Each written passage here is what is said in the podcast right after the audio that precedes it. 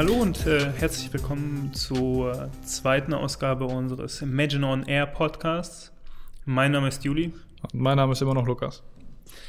Wir sprechen heute über das Thema Security versus Usability. Kann man Sicherheit und Benutzerfreundlichkeit vereinbaren? Grund dafür ist das häufig äh, zitierte, ähm, häufig zitierte Spruch, ähm, Security at the cost of usability comes at the cost of security von einem Stack Overflow-Nutzer namens Avid. Das äh, im Prinzip heißt, wenn man ähm, etwas sicher macht, aber dabei so unbequem zu benutzen, dass der Nutzer andere Wege finden wird, sich das Leben einfacher zu machen, dann ähm, bringt die, äh, dann wird die Sicherheit eben umgangen.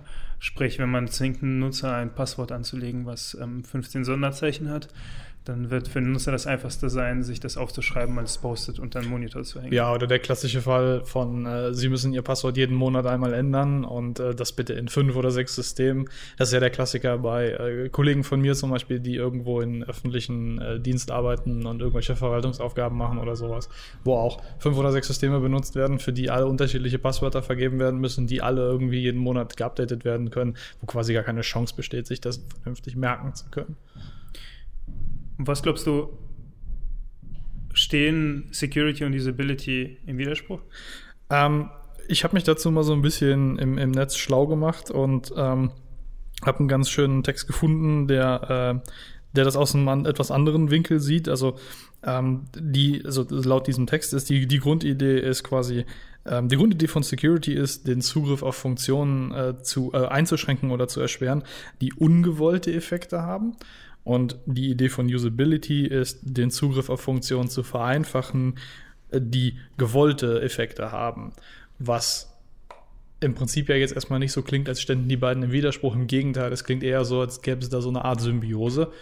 Ähm, was in der Folge dann wahrscheinlich heißt, dass in Systemen, in denen das, äh, in dem sich die beiden im, im Widerspruch stehen, also in denen man sich entscheiden muss oder scheinbar man sich entschieden hat zwischen Usability oder Security, ähm, liegen wahrscheinlich ganz andere Probleme vor, etwas unterliegende Probleme, wo irgendwie Teile des Systems nicht ganz verstanden sind oder ähm, vielleicht auch die Interaktionen, die der die die Entwickler sich gedacht haben oder beziehungsweise die Art und Weise, wie die Entwickler sich gedacht haben, wie man mit der Software interagiert, eine andere ist, wie die die tatsächliche Benutzer dann äh, oder wie die die tatsächliche Benutzer dann an den Tag legen.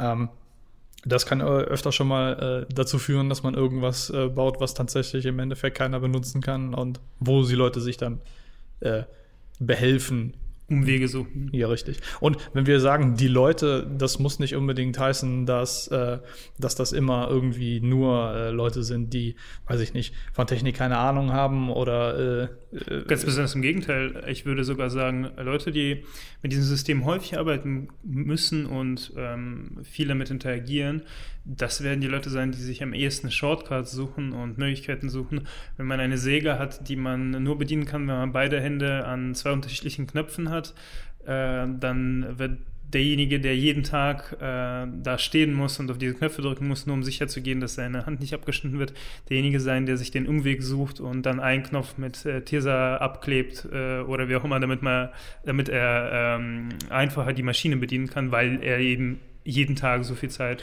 Aber das, das Wundervolle genau an dem Beispiel, was du jetzt gerade gesagt hast, ist ja eigentlich, dass es genau auf das Zitat was, oder beziehungsweise diese, diese Idee äh, äh passt, die ich jetzt gerade eben geäußert hatte, von wegen, dass Security und Usability nicht im Konflikt stehen bei Design, weil wenn derjenige arbeitet, der jeden Tag mit dem Ding arbeitet, also derjenige, für den das System quasi entwickelt wurde, wenn derjenige Probleme dabei hat, das System zu benutzen und sich behelfen muss, dadurch, dass er irgendwie diese Security-Mechanismen umgeht, dann zeigt das ja eigentlich nur, dass das System von der Usability her schon schlecht ist oder beziehungsweise dass die Usability nicht hoch genug ist, dass man sich überhaupt in diese oder dass man überhaupt in diese Lage kommen muss oder kommt, äh, sich da behelfen zu müssen.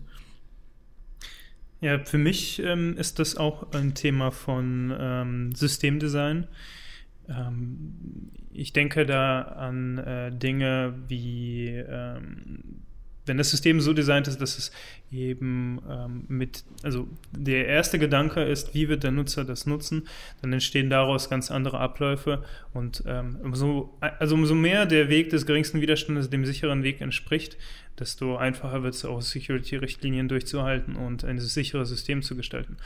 Ähm, ein Beispiel, was mir dazu einfällt, ist natürlich ähm, sowas wie sichere Defaults wenn ich jetzt einen neuen Router kaufe und ähm, der Router hat ein eigenes Passwort, selbst wenn ich mich niemals darum kümmere, den richtig einzurichten, ist das, das mein WLAN-Passwort immer noch ein anderes als äh, all die anderen Passwörter, die die anderen Router von derselben Firma haben. Ja, und im Bestfall ist es auch nicht äh, nicht, nicht äh, ratbar an, weiß ich nicht, äh, geschätzter Version des, äh, des, des Gerätes. Oder die meisten der Geräte ähm, nennen ihre WLANs ja im Standard-Auslieferungszugang so, wie das Gerät selber heißt. Das heißt, wenn da tatsächlich nichts geändert wurde und irgendwie vielleicht äh, der Hersteller einen Fehler gemacht hat bei der zufälligen Generierung der Passwörter und die dann doch irgendwie ratbar sind oder sowas, lässt sich das vielleicht sogar anhand des, des WLAN-Namens herausfinden, dass es ratbar ist. Also das wären so Sachen, wo man sich halt eigentlich wünschen würde, dass ähm, ja, dass vielleicht irgendwie am Anfang, wenn man die, wenn man die, ähm, die Teile auspackt und anschließt, vielleicht so ein kleiner Assistent kommt, der einen durch ein, zwei Schritte führt. Der darf halt natürlich dann auch nicht äh, ja, 50 Schritte haben und eine Überspringen-Option, sondern wo man vielleicht irgendwie einfach nur zwei, drei Sachen machen kann, die dann dafür sorgen, dass man sichere Defaults hat und die dann dafür sorgen, dass äh, auch das, also dass man quasi anhand der Daten, die nach außen gegeben werden, nicht unbedingt erkennen kann, worum handelt es sich, wo, wo könnte das Gerät in der Folge aus dieser Information angreifbar sein. Ich denke, der Assistent an der Stelle wäre aber trotzdem eher ein Behilfsmittel, wo man sieht, okay, die Usability ist nicht perfekt ähm, und man muss das verbessern. Wenn ähm, der Nutzer beim Auspacken des Gerätes eine Minimalanzahl an Schritten tun muss, ähm, sprich in Strom einstecken und dann funktioniert das Gerät und alles ist schon so eingestellt, dass es zumindest ein Grundlevel an Sicherheit erfüllt, ist das immer die beste Option. Und man äh, kann dann dem Benutzer weitergreifende Verbesserungen vorschlagen oder wenn ein Benutzer sich damit beschäftigen möchte, dann eben die Möglichkeiten geben, andere Einstellungen zu treffen. Aber wenn der Benutzer sich nicht beschäftigt, wo, also da bin ich ganz ehrlich, ich meine, ich bin äh, IT-Fachmann, aber es gibt trotzdem Geräte, da möchte ich die einfach einstecken und dass die funktionieren. Ähm, da bin ich, beschäftige ich mich auch vielleicht nicht äh, bei jedem äh, Gerät, was ich in, äh, einstecke, um zwei Stunden erstmal damit, was ähm, kann ich da alles einstellen vielleicht nicht sofort, vielleicht erst in einem halben Jahr, aber dieses halbe Jahr weiß ich dann, okay, die Defaults sind sicher und das macht Sinn, so wie das von vornherein eingestellt wurde. Und wenn mir irgendwas nicht gefällt, kann ich mir das immer noch anschauen. Hm. Ähm, ein anderer Fall wäre sowas wie ähm, Risiken minimieren. Also das heißt, man geht einfach davon aus, dass das System grundsätzlich nicht perfekt sicher zu machen ist, weil die Schwachstelle Mensch kann immer ausgenutzt werden ähm, und vielleicht auch auf eine Art und Weise, die eben nicht, nicht bedacht wurde ähm, bevor das Gerät ausgeliefert wurde oder bevor die Software ausgeliefert wurde. Das heißt, man ähm, schaut auch darauf, dass ähm, ein Problem, ein Sicherheitsproblem, das an einer bestimmten konkreten Stelle auftritt, sich nicht über das gesamte System ausbreitet. Ähm, Beispiel, jemand hat mein WLAN-Passwort gehackt, das heißt ähm, aber auch nicht, dass ähm, da gleichzeitig alle äh, Benutzer davon betroffen sind oder dass man, äh, wenn man eine Einstellung, äh, eine falsche Einstellung getroffen hat äh, bei einem komplexen System, dass nicht alle Benutzer von dieser Einstellung betroffen sind, sondern nur derjenige, der diese Einstellung getroffen hat. Das geht aber auch viel in Systemdesign über. Dafür muss man verstehen, welche Bestandteile hat das System und wie kann man diese Bestandteile ähm, so aufgliedern, dass sie sich nicht gegenseitig beeinflussen. Und natürlich geht damit auch einher, wenn irgendwas passiert ist, muss man Recovery-Möglichkeiten anbieten. So, also man geht im Prinzip im Sinne davon aus, wir sind schon gehackt worden und wir bieten jetzt eine sinnvolle Möglichkeit, damit umzugehen an. Ja, im, im Bestfall bietet die Recovery-Möglichkeit dann nicht ein zusätzliches Einfallstor in das System an, ähm, wie das ja schon mal hier und da der Fall war, wo bei wo, wo irgendwelche, also wo Prozesse zum Beispiel nicht standardisiert sind oder sowas. Ein, ein gutes Beispiel dafür ist zum Beispiel, ähm, heutzutage gibt es auf jeder Seite, wo man ähm, wo man einen Account haben kann, gibt es so eine Passwortvergessen-Funktion. Also normalerweise, das mhm. geht man einfach von aus, dass es das gibt. Ähm, in der Regel funktioniert das ja dann so, dass man einen Link zugeschickt bekommt oder einen Zahlencode oder sowas, den man eingeben muss auf der jeweiligen Seite, um halt zu bestätigen, dass man tatsächlich diejenige Person ist. Ähm, es gibt aber ja auch schon mal immer mal wieder so Seiten, wo man irgendwie hört, dass äh, die Seiten dann einem ein Passwort zuschicken oder ähm, sein eigenes Passwort zuschicken oder so. Wo, also es gibt da keinen festen Standard.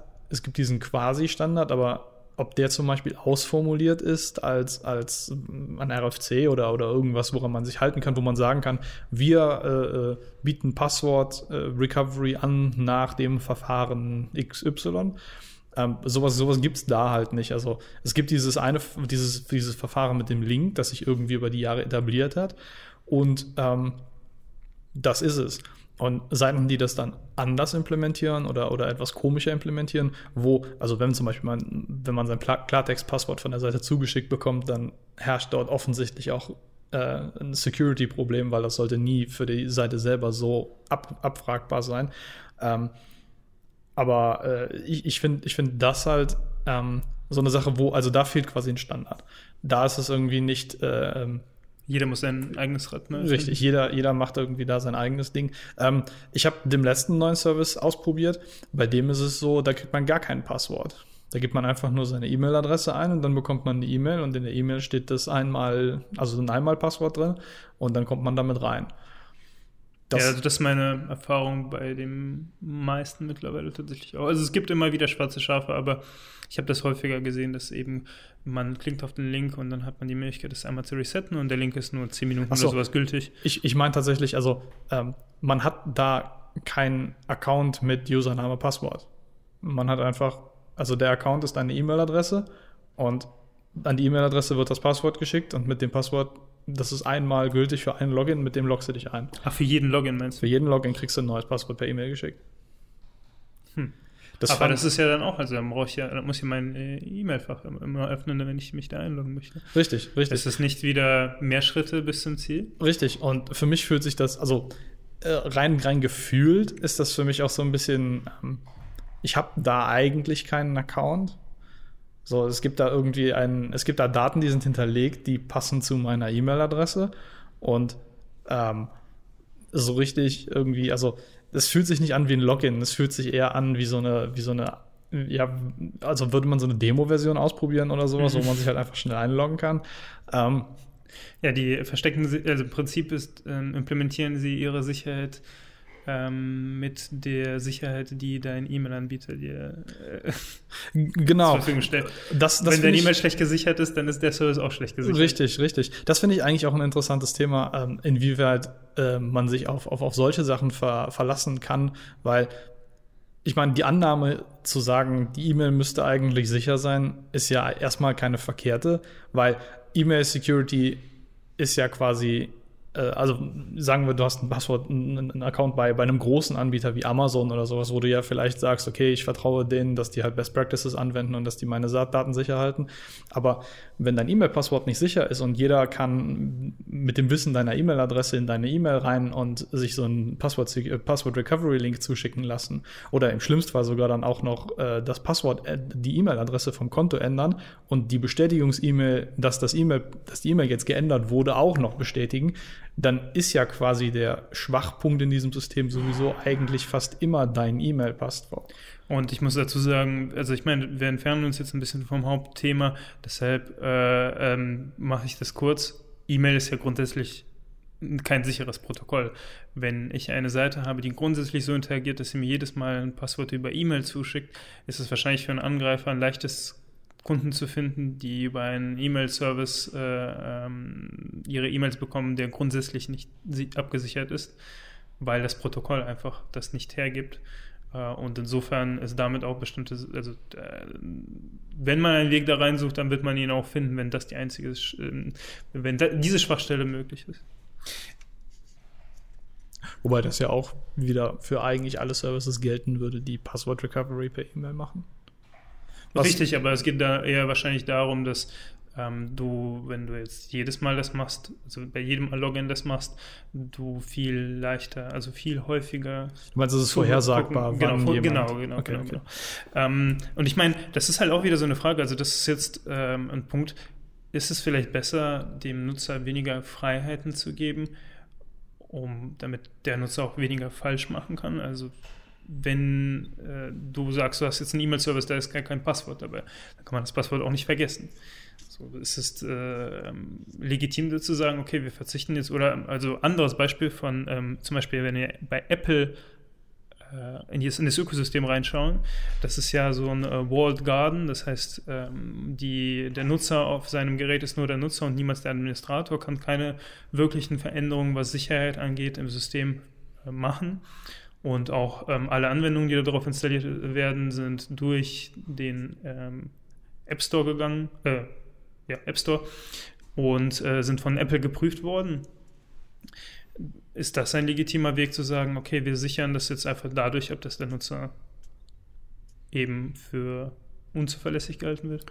Ähm, generell finde ich das eigentlich nicht schlecht. Das äh, schlägt, glaube ich, einen Großteil der Probleme äh, tot. Einfach dadurch, dass äh, man quasi, das fällt ja quasi auch fast in die Ecke von Secure Defaults, also es ist ja fast genau das. Ähm, ich meine, die Möglichkeit, da irgendwie noch seine Security kaputt zu machen, hat man ja immer, indem man irgendwie äh, hingeht und sagt, weiß ich nicht, das Telefon zwingt mich nicht dazu, einen PIN, ein, äh, PIN eingeben zu müssen oder so, also ich kann das quasi immer sofort anlocken. Ähm, dann hätte man ja quasi einen Teil der Security da wieder aufgegeben. Ähm, ich finde, Apple ist ein gutes Beispiel für dieses, für dieses äh, Security, äh, für diese Security-Implementation, die einem halt nicht in den Füßen rumliegen, die einfach schnell gehen und einfach gehen. Mit dem Fingerabdrucksensor, mit dem, dem, den Gesichtserkennungswerkzeugen äh, und so wo man eigentlich sowieso schon, also der Fingerabdrucksensor war ja nicht versehentlich auf dem Home-Button positioniert, weil den müsste man ja, musste man ja eh drücken. Und die Gesichtserkennung ist ja nicht versehentlich auf der Front-Facing-Kamera implementiert, weil auf dem Display muss man sowieso gucken. Also das quasi die, die Authentifizierung findet quasi da so statt, dass man es gar nicht mitbekommt, in Anführungszeichen. Ähm, so dass man, also man würde die Aktion sowieso durchführen und zusätzlich die Merkmale, die dabei übertragen werden, werden genutzt, um zu authentifizieren, dass es auch derjenige ist. Ja, das ist sicherlich ein gutes Beispiel dafür, wie man Usability und Security vereinbaren kann. Meine Frage bezog sich tatsächlich aber eher darauf, dass ähm, ich als Nutzer bei Apple für inkompetent gehalten werde, sozusagen. Ich ja. kriege gar nicht die Erlaubnis, irgendwas zu verändern, selbst wenn ich das gerne selber verändern würde. Einfach weil Apple sagt, okay, wir, unser Sicherheitskonzept basiert darauf, dass wir jetzt dem Nutzer nicht die, ähm, äh, das große Tool anvertrauen, mit dem man alles kaputt machen kann. Das Ganze basiert dann, oder beziehungsweise die Schwachstelle von dem Ganzen ist dann natürlich, dass ähm, wenn das Konzept irgendwo angreifbar ist, dann ist es halt bei allen gleich angreifbar.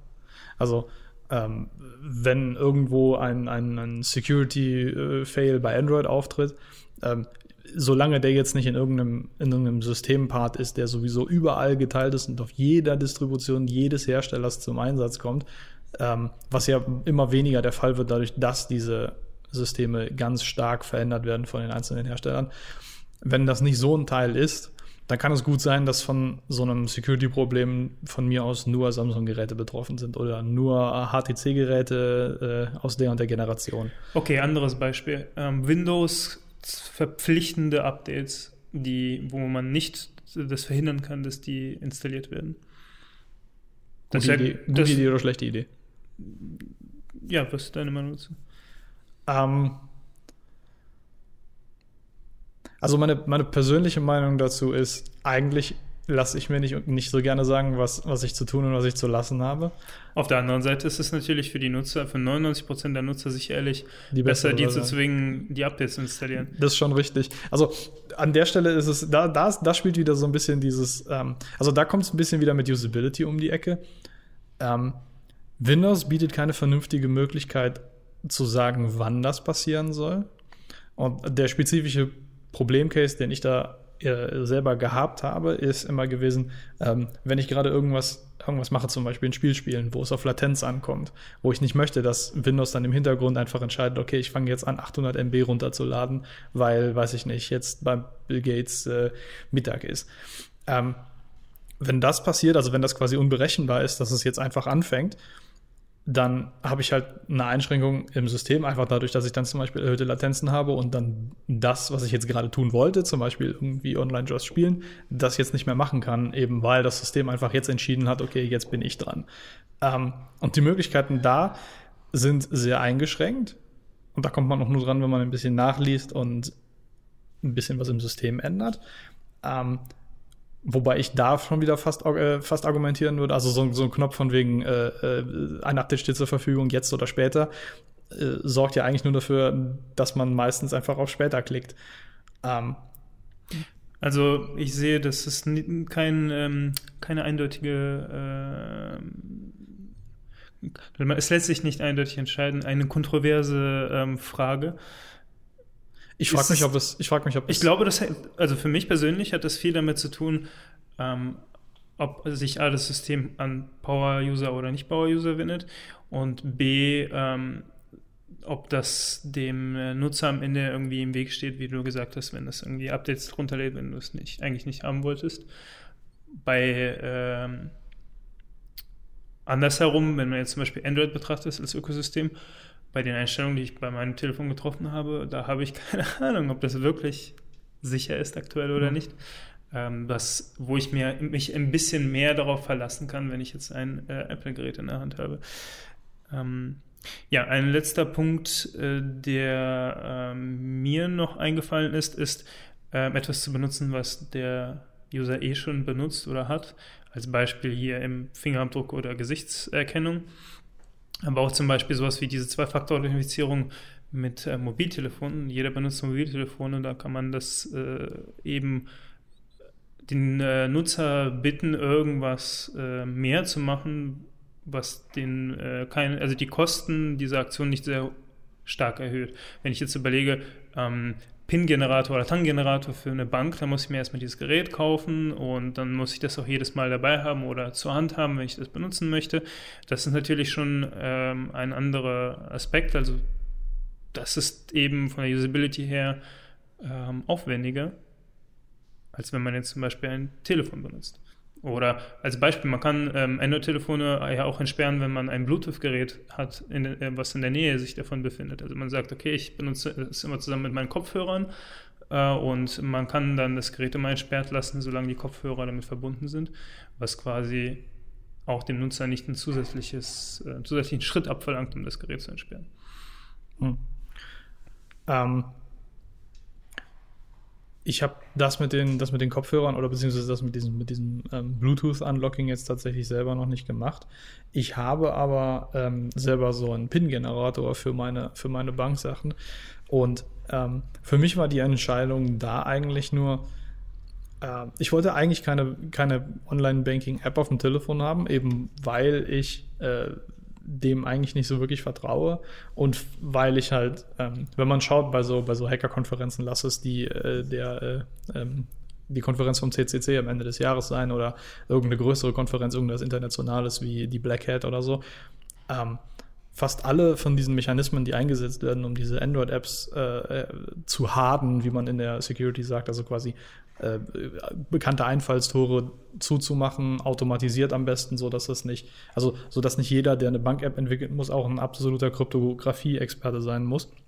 Da gibt es Tools für, Tool-Suits für. Ähm, die werden auf solchen Veranstaltungen regelmäßig untersucht, wo man sich irgendwie regelmäßig anschaut, okay, die Banking-App von Anbieter XY, die sind fast alle irgendwie umgehbar, die sind fast alle irgendwie knackbar. Für mich war dann halt die Entscheidung, nimmst du irgendwas, wo also wo es vielleicht eine Frage der Zeit ist, bis es halt gebrochen wird, oder nimmst du halt so ein Extra-Gerät, was einfach schon dadurch, dass es halt quasi ähm, ein, ein zusätzliches Gerät ist und dass man quasi eine zusätzliche Hürde, Ressource braucht. Ja. Genau, dass es die Hürde dadurch erhöht. Und ja, für mich, ist, für mich ist das damit verbunden, dass ich mir halt die Restriktion auflege, dass ich nicht unterwegs irgendwelche Bankgeschäfte tätigen kann auf dem Telefon. Was für mich persönlich okay ist. Aber ich kann nachvollziehen, dass man sagt, okay, das ist irgendwie also das ist nicht so toll. Und dann habe ich, in dem Fall habe ich dann, äh, obwohl ich gerade eben derjenige war, der behauptet hat, Security und ähm, Usability haben nicht im Weg oder müssen nicht im Widerstand zueinander stehen, äh, habe ich dann quasi eine, ähm, ja, eine Ausnahme. quasi eine Ausnahme gemacht äh, für mich selber, um da irgendwie ein, ein, ein besseres Gewissen vielleicht zu kriegen? Ich meine, das ist jetzt schwer zu sagen, weil, ähm, also das ist jetzt nicht irgendwas, wo jemand eine fertige Lösung dafür hat, aber ich könnte mir vorstellen, dass es eben eine Lösung gibt, wo es nicht notwendig ist, ähm, darauf zu vertrauen, dass ähm, die Banking-App auf dem Telefon nicht gehackt wurde äh, und äh, man trotzdem kein zusätzliches Gerät dafür braucht. Wenn das möglich wäre, dann wäre das natürlich sicherlich besser, weil das dann einfacher wäre, mehr Leute würden es nutzen und im Endeffekt würde das System sicherer werden ob das, äh, also das ist das Ziel. Das heißt, ich würde das auch betrachten als wir bewegen uns darauf zu, aber wir sind noch nicht da. Deshalb müssen wir jetzt diesen Umweg über solche Geräte wählen. Hm. Ein, eine neue Geräteklasse, die da übrigens reinfällt, sind diese Hardware Security Tokens, die für Zwei-Faktor-Authentifizierung äh, dann jetzt irgendwann als Standard eingefügt werden sollen. Also ja, wir bewegen uns in die Richtung, irgendwelche externen Sachen noch zu haben, die eine, eine gewisse Sicherheit über, über andere äh, Mechanismen gewährleisten, als nur ein Passwort äh, sich zu merken. Und ja, das scheint irgendwie der Weg zu sein, in, in, in, in den wir gerade eingeschlagen haben. Vielen Dank für das Gespräch. Vielen Dank für die Fragen und äh, bis zum nächsten Mal. Tschüss.